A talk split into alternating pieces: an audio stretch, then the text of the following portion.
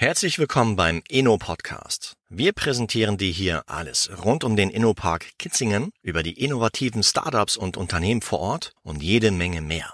Wir möchten dir durch interessante Talks im Rahmen dieses Podcasts zeigen, was die Region Mainfranken unternehmerisch alles zu bieten hat und weshalb der Innopark heute als Anziehungspunkt für Gründer, Unternehmer und Arbeitnehmer aus Würzburg, Schweinfurt und sogar den Nürnberger Raum gilt. Wir wünschen dir nun viel, viel Spaß beim Anhören der heutigen Inno-Podcast-Folge. Los geht's! Heute ist äh, Michael Kloß, Leiter des Innopark, Gast in unserer Folge und ähm, stell dich doch einfach mal vor. Ja, also Michael Kloß, ich bin 34 Jahre jung, bin seit 2011 im Unternehmen der Hochrhein. Ja, habe seit 2013 das Amt des Betriebsleiters Innopark inne. Darüber hinaus begleite ich in der gesamten Hochrheingruppe alle Themen rund um die Immobilie, also Immobilienankauf, Verkauf, alle Mietgeschäfte. Wir halten in Deutschland derzeit noch 13 äh, ja, Immobilien, Kasernen, Produktionsstätten an weiteren Standorten. Das fällt damit runter. Ja. Interessantesten ist für uns jetzt einfach das große Baby Innopark. Warum damals die Entscheidung, ähm, das alte Kasernengelände zu kaufen? Mit welcher Intuition oder Intention? Und vor allen Dingen mit welchem Ziel? Also 2010 wurde die Kaserne hier in Kitzingen gekauft, eigentlich mit dem Ziel, der Belectric ein neues Zuhause zu geben, damals auch schon an viel zu vielen Standorten verteilt, Produktionsstätten, die eben in ganz Deutschland verteilt waren, einfach ein zentrales Zuhause hier in Unterfranken zu geben, weil Belectric in Kohlezheim, die Gesellschafter sind alle ein bisschen heimatverbunden und dadurch dann, wo sie gesagt haben, Mensch, da ist eine Kaserne zum Verkauf, da können wir alles niederlassen, was, was mit Belectric zu tun hat und haben dann eben im Oktober 2010 den großen Schritt gewagt, die Kaserne hier zu kaufen kam dann alles 2011 ein bisschen anders. Mit der EEG-Novelle wurde einfach von heute auf morgen der Geldhahn zugemacht. Dann haben wir hier, das ist der, der Part, als ich dann dazu gestoßen bin, was machen wir jetzt mit dieser Kaserne? Wir haben eine Kaserne, wir können die nicht als Firmenhauptstandort verwenden und sind dann eben in die externe Vermarktung. Also haben geschaut, was ist so unsere Zielgruppe, wen möchten wir erreichen, was wollen wir überhaupt tun mit dem Gelände, haben da neue Strategien entwickelt. Wir haben so nach Baurecht haben wir Ackerland gekauft. Das war alles Territorialreich der Vereinigten Staaten. Die ganzen Gebäude waren nicht nach deutschem Baurecht konform. Das waren auch Themen, die alle blauäugig so ein bisschen mit der rosaroten Brille unterschätzt wurden und wo man dann einfach von, von ganz von Anfang anfangen musste. Also man hat dann aus diesem Ackerland, hat man den Flächennutzungsplan aufgestellt. Das heißt, was habe ich perspektivisch damit vor? Wir haben dann gesagt, wir wollen ein Gewerbegebiet machen, haben dann auf diesen Flächennutzungsplan aufbauend einen Bebauungsplan kreiert um, haben das Gelände eingeteilt. Also ein Bebauungsplan sagt halt darüber aus, was darf ich mit dem Grundstück dann jeweils machen. Wir haben dann ein Gewerbegebiet geschaffen mit jeweils unterschiedlichen Bereichen von Emissionsklassen, damit wir das überhaupt genehmigt bekommen haben. Ja, und haben dann seit Juni 2011 Baurecht erworben und dürfen seit Juni 2011 ganz offiziell hier loslegen und vermieten. Was ja eigentlich auch total gigantisch ist, ist ja, äh, du hast so schön gesagt, mit der rosaroten Brille da quasi rangegangen, aber am Ende hat sich ja gezeigt, und das Bauchgefühl war ja dann auch das Richtige, ja. ähm, dass diese Gesellschafter, die wir jetzt einfach hier innerhalb der Hochrheingruppe ähm, haben, ähm, den richtigen Riecher hatten. Und die waren ja eigentlich auch Vorreiter mit der Idee, ein ehemaliges Kasernengelände in ein ähm, Gewerbegebiet umzubauen. Ich meine, oder gab es noch andere? Soweit ich mich erinnere, war der Innopark doch der Vorreiter, oder? Nein, also wir haben ja mit anderen Kasernen schon begonnen. Also das heißt, äh, innerhalb der Belectric haben wir in ganz Deutschland sieben Kasernen erworben und also da Vorreiter waren wir jetzt nicht, aber es war halt so eine Zeit, alles so 2009, 2010, da hat sich kein Mensch für Kasernen interessiert. Der Immobilienmarkt war ganz unten, heute zehn Jahre später unvorstellbar. Mhm. Das war einfach, es war mehr Immobilien am Markt als überhaupt Käufer und deshalb einfach äh, Konversionsflächen. Das war so ein das wollte keiner. Keiner wollte sich sowas antun, Altlasten, ich weiß nicht, was damit ist, mhm. ich weiß nicht, was ich damit machen kann. Und da waren einfach unsere Gesellschafter aufgrund der anderen Kasernen, die eben mit Photovoltaik bebaut wurden, haben sie gesagt, nö, wir gehen diesen Schritt, wir machen das und wir wissen zwar nicht, was wir uns antun, aber irgendwie kriegt man das Ganze schon hin. Ja. Und es funktioniert ja. Und, das ist und genau es funktioniert, das. genau. Das war dann das, das Schöne daran, ja dass es dann auch tatsächlich geklappt hat, dass man auch tatsächlich ähm, mit der Stadt irgendwo einen Konsens finden konnte.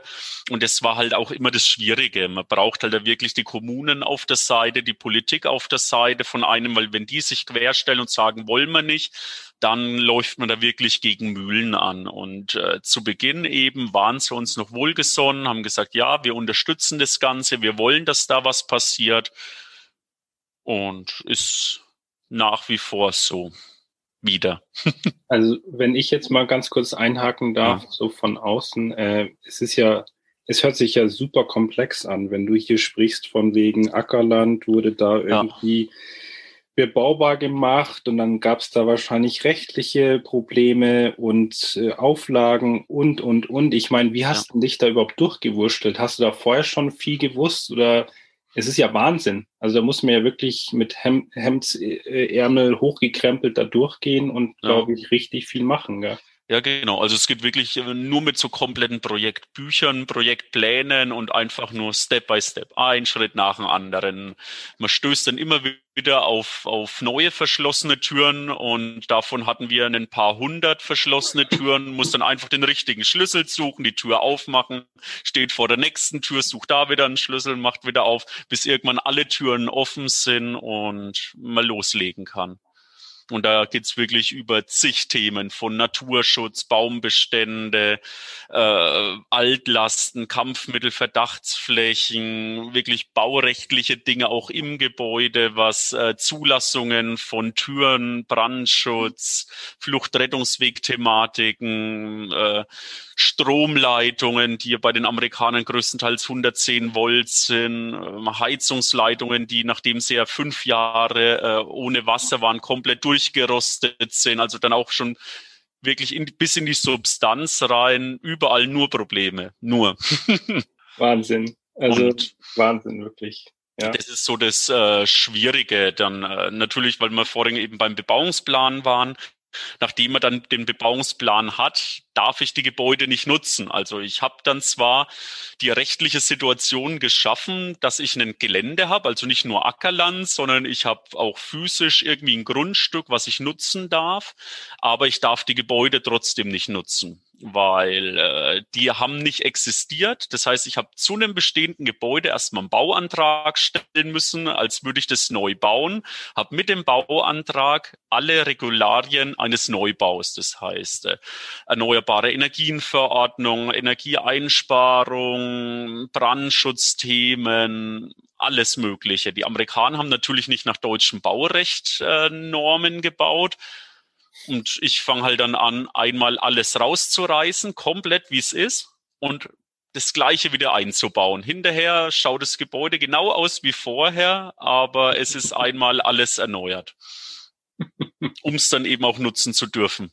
Da geht's halt um, um Prüfkennzeichen. Also ganz klassisches Beispiel, was richtig Geld kostet, sind so, so Brandschutztüren. Das heißt, äh, überall in den Brandabschnitten sind eben Türen, die zufallen. Bei den Amerikanern, die haben keine DIN-Norm. In Deutschland sind diese Normen vorgeschrieben. Das heißt, ich nehme diese Tür von Hörmann, reiß die raus, kauf mir die exakt gleiche neu, kostet 15.000 Euro so eine Tür, die exakt gleiche und baue sie ein, nur weil es so ein kleines Stempelchen drin ist nach DIN und dass er F90 beständig ist. Und das ist so das, womit man sich dann einen ganzen Tag hier rumärgern und äh, ja, organisieren darf. Aber es muss dir ja Spaß machen, sonst. Ja, es macht, macht mega Spaß. Also man, man sieht halt die Kinder wachsen. Das ist halt das Schöne. Man hat halt so so am Anfang nichts und dann irgendwann ist das Baby geboren, man hat den Flächennutzungsplan, Bebauungsplan, es sind Gebäude da, ich kann so langsam in der Nutzung überführen und ja, macht schon Spaß, ja. Ganz kurz noch so, ich meine, es sind jetzt schon 10, 11, 12 Jahre in der Historie.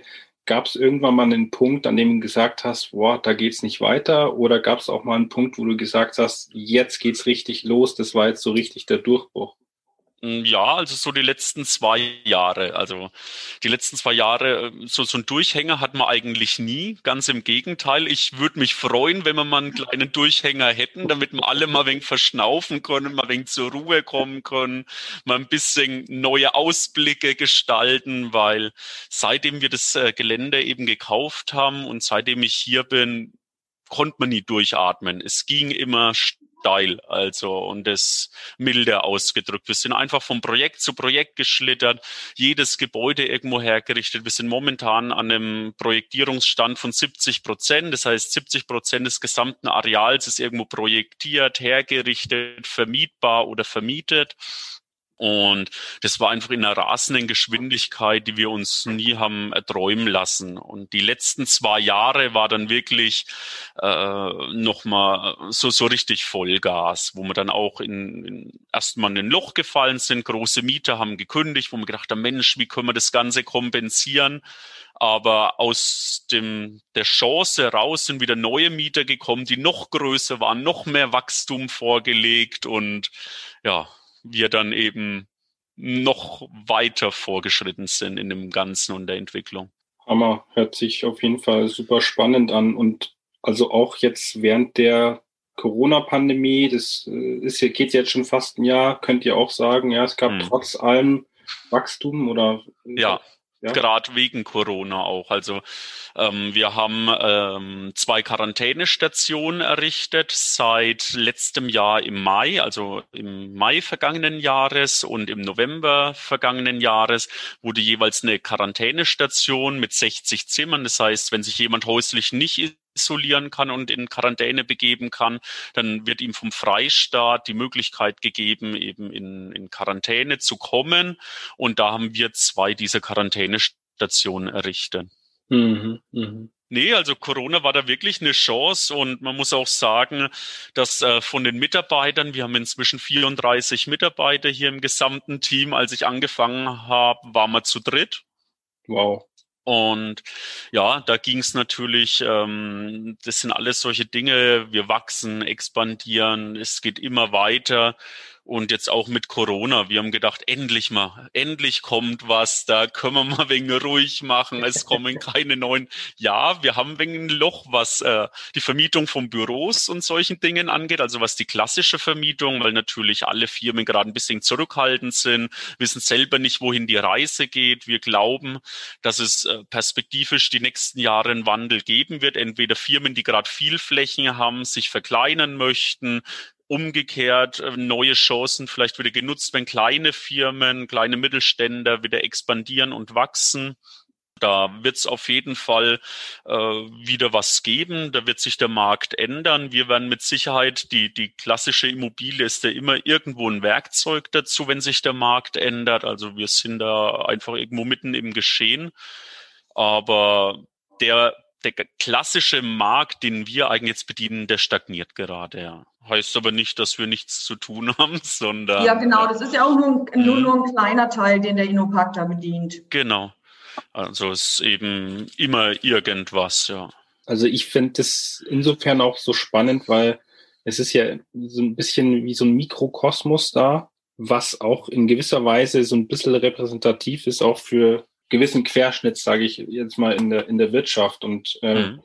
wir sehen ja jetzt große Veränderungen, auch natürlich Corona-bedingt, wobei ich teilweise denke, dass Corona eher so ein Beschleuniger ist, der Phänomene oder einiger Phänomene, die eben Gang waren, also Stichwort Digitalisierung, aber auch dieses neue Arbeiten, Homeoffice und, und, und, neue Hierarchien oder gar keine Hierarchien mehr, neue Arbeitsmodelle, dass man halt sagt, okay, man macht das jetzt mal eben zwei Tage vor Ort, drei Tage daheim. Also das sind ja alles riesen, wie sagt man neudeutsch so schön, äh, Disruptions und damit muss man ja dann auch erst einmal klarkommen. Und das werdet ihr sicherlich eben auch in irgendeiner Form mitbekommen. Und das ja. ist, ja.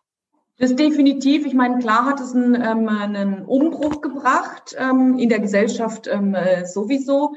Aber ich finde es einfach total faszinierend. Ich meine, diese Flexibilität, diese Agilität und vor allen Dingen auch tatsächlich dieses Remote-Arbeiten haben wir in der Hochrhein-DNA über alle Firmen hinweg tatsächlich drin. Hm. Und deshalb war es für uns tatsächlich ähm, in Anführungszeichen schon fast einfach, damit umzugehen. Ähm, im Innopark selbst, wenn man da natürlich so an die Handwerker denkt, gut, schick mal einen Handwerker ins Homeoffice, das funktioniert, funktioniert natürlich auch nicht. Aber auch die ähm, haben das alles super gemanagt und hinbekommen, oder? Also Michael, ja. Nö, also gar nicht. Äh, also wir haben da gar keine Ausfälle. Alle haben sich an, an geltende Regeln irgendwo gehalten. Ja. Wir haben gleich angefangen, also als es letztes Jahr begonnen hat im März, hier unser Hygienekonzept auch ähm, mit, äh, mit den Human Resources irgendwo äh, komplett auf die Gruppe runterzuspiegeln, haben Hygienekonzepte umgesetzt, haben gleich Masken organisiert, als sie noch nicht mal vorgeschrieben waren, wo wir ja. gesagt haben, okay, jeder hat hier Masken auf Baustelle, werden Masken getragen, wenn der Abstand nicht eingehalten werden kann. Und da ist auch eben bei uns der Vorteil in der Gruppe, dass man halt da auf diese Ressourcen, was jetzt nicht nur Marketing, sondern halt auch eben HR angeht, komplett äh, zugreifen kann. Ja, ich glaube, das ist tatsächlich nochmal so ein Baustein, auf den wir in einer anderen Folge ähm, darauf ja. zurückkommen. Ist ja auch, äh, füllt ja dann auch tatsächlich ähm, einfach mal, keine Ahnung, mindestens mal eine Stunde. Mhm. Ähm, generell, wenn wir den Fokus auf den Innopark le legen, was sind so jetzt die großen Ziele, die wir uns gesteckt haben? Mein großes Ziel ist irgendwann mit 58 in Rente zu gehen. Da haben wir ja noch tausend Zeit. Nein. Das sind ja noch 30 Jahre. ja. ja, Wahnsinn. Nee. Also äh, ja, unsere großen Ziele jetzt momentan sind natürlich die Büroflächen. Also wir sind komplett voll, was Lagerproduktion angeht aber natürlich dem, dem Kasernencharakter geschuldet waren es zu damaligen Zeiten eben richtig viel Mannschaftsunterkünfte und diese Mannschaftsunterkünfte, nachdem wir nicht wohnen machen wollen und können, werden eben zu Büros umgebaut. Und das ist halt eben, wo jetzt so unser Hauptaugenmerk drauf liegt, eben vermehrt in, den, in die Bürovermarktung zu gehen. In den kommenden fünf Jahren da einen Großteil der Büros so hergerichtet zu haben, dass sie vermietet sind, weil dann sind wir 15 Jahre im Geschäft und dann fängt man eben wieder an, die ersten Gebäude, die wir saniert haben, eben wieder vorne anzufangen mit Neusanierungen. Und wenn wir so an das, was so drumherum passiert, denken, und ich weiß gar nicht, ob wir, ob wir da drüber sprechen sollen, können, dürfen, ähm, was die Leute da draußen auf jeden Fall schon wissen, ist unsere tolle ähm, It Wheels Arena, die ähm, quasi in Betrieb genommen wurde. Ja. Und was so darüber hinaus noch geschieht. Genau, also äh, ist ja jetzt seit Anfang des Jahres ist ja die It Wheels Arena in Betrieb, die in Zusammenarbeit mit den S. Oliver Baskets und den Würzburger Kickers ähm, Jungtalente fördert und eben ja, alles, was so die Jugendförderung angeht, sich da stark macht. Ähm, da haben sie jetzt ein äh, virtuelles Golf, einen 3D-Simulator für alle möglichen Sportarten. Da ist ein Fitnessstudio mit äh, integriert, das dann auch öffentlich zugänglich sein wird. Heißt, jeder, der irgendwo Sport treiben mag, kann sich in diesem Fitnessstudio anmelden. Die nächsten Steps sind, wir haben da noch ein altes Schwimmbad das wird jetzt abgebrochen. Da haben wir jetzt die Abbruchgenehmigung bekommen und auf dem dort dann geschaffenen Gelände soll eine Minigolfanlage integriert werden. Das ist jetzt auch schon komplett spruchreif, weil es wird kommen. Ja, das sind dann so, so kleine Projekte, die dann einfach nebenher laufen, wo man dann auch Kitzingen so ein bisschen zu uns äh, auf den Berg holt. Für viele ist der Innopark immer so gedanklich weit weg. Da ist so ein Industriegebiet da oben. Da habe ich nichts mit zu tun. Ich bin da unten. Wir haben eine Gastronomie, mit der wir jetzt mit ein paar Betreibern im Gespräch sind, die wir wieder herrichten möchten und reaktivieren. Und das dann in so einem gesamtheitlichen Konzept einfach, dass auch Kitzingen ein bisschen merkt, Mensch, da oben ist was, da kann ich ich hoch, ich kann mit meinen Kindern darauf, die können Minigolf spielen, ich gehe so lange in den Biergarten rein. Also so, so Non-Profit-Geschäfte, sage ich immer, ist jetzt nicht so das klassische Geschäft, mit dem man Geld macht, weil Gastronomie, Minigolf, alles so diese Freizeitaktivitäten, das sind Dinge, da, das ist einfach so, so abseits von, von Profit. Aber es bringt uns eben was auch für die Mitarbeiter, die hier sind, einfach weil die Irina vorhin äh, Work-Life-Balance gesagt hat. Ähm, wir haben viel Grünflächen. Man kann vielleicht mal in der Mittagspause mit ein paar Arbeitskollegen zum Minigolfen, im Winter vielleicht ins Fitnessstudio, man geht nach der Arbeit irgendwo ran. Es ist alles irgendwo zentral in einem, in einem Umkreis und kann das schön alles mit der Arbeit verbinden. Ja, und es geht ja auch, also ganz ehrlich, ich kann es so salopp daher sagen, es geht ja auch nicht immer nur um Profit. Hier geht es auch ein bisschen um Herz, es soll auch charmant sein, es soll schön sein, die Leute sollen sich wohlfühlen und äh, da verschließt sich der ähm, Innopark ja überhaupt nicht. Ich meine, ähm, Treiber des... Muss schon. da, muss man, da, da muss mir auch erstmal der Kopf gewaschen werden vom, vom Guido Gerlach, weil... Aber es lohnt sich, hey, ich, ich wollte die Turnhalle rausreißen. Ich hätte den Boden rausgerissen, hätte eine schöne Produktionsanlage rein, da hätte ich richtig Geld mit verdient. Nein, jetzt haben wir eine Sporthalle, die kein Mieter bezahlen kann. Aber okay, wie wir gerade sagen, das sind Herzensprojekte auch von den Gesellschaftern. Es geht nicht immer nur darum, Geld zu verdienen. So, da sprechen wir also nochmals über den Punkt Herz. Darum geht Innopack macht solche Sachen und findet es absolut geil. ich meine, ich war das letzte Mal bei euch äh, im Dezember 2017. Das ist schon ein bisschen her, mhm. aber ich kann es kaum erwarten, wieder dort aufzukreuzen. Ich hoffe, äh, bald sind diese Corona-Beschränkungen auch nicht mehr so streng und dann schaue ich mir das auch nochmal genauer an. Äh, ich kann es kaum erwarten. Ich glaube, äh, es ist super spannend. Ich finde es sehr, sehr interessant und ich glaube, viele Hörerinnen und Hörer da draußen finden das auch. Und ja, in den nächsten Folgen werden wir ja sicherlich noch auf das ein oder andere Thema eingehen, was wir eben schon gehört haben. Genau, so ist genau. es. Michael Kloß, Leiter des Innopark in Kitzingen, vielen herzlichen Dank für diese ausführlichen Infos. Für, ich glaube, ich habe sehr viel gelernt. Die Hörerinnen und Hörer da draußen haben auch, glaube ich, ein besseres Bild bekommen äh, von dem, was da eigentlich abgeht in eurem wirklich sehr innovativen Gewerbepark und ich freue mich auf die nächsten Folgen. Vielen Dank, sehr gerne. Wir hoffen, dass dir die heutige Podcast-Folge des Inno-Podcasts aus dem Innopark Kitzingen Spaß gemacht hat und bedanken uns dafür, dass du heute mit dabei warst. Wenn du Fragen, Anregungen, Tipps oder spannende Ideen hast, die wir in Zukunft in diesem Podcast besprechen sollen, dann sende uns dein Feedback gern an info at innopark-kitzingen.de.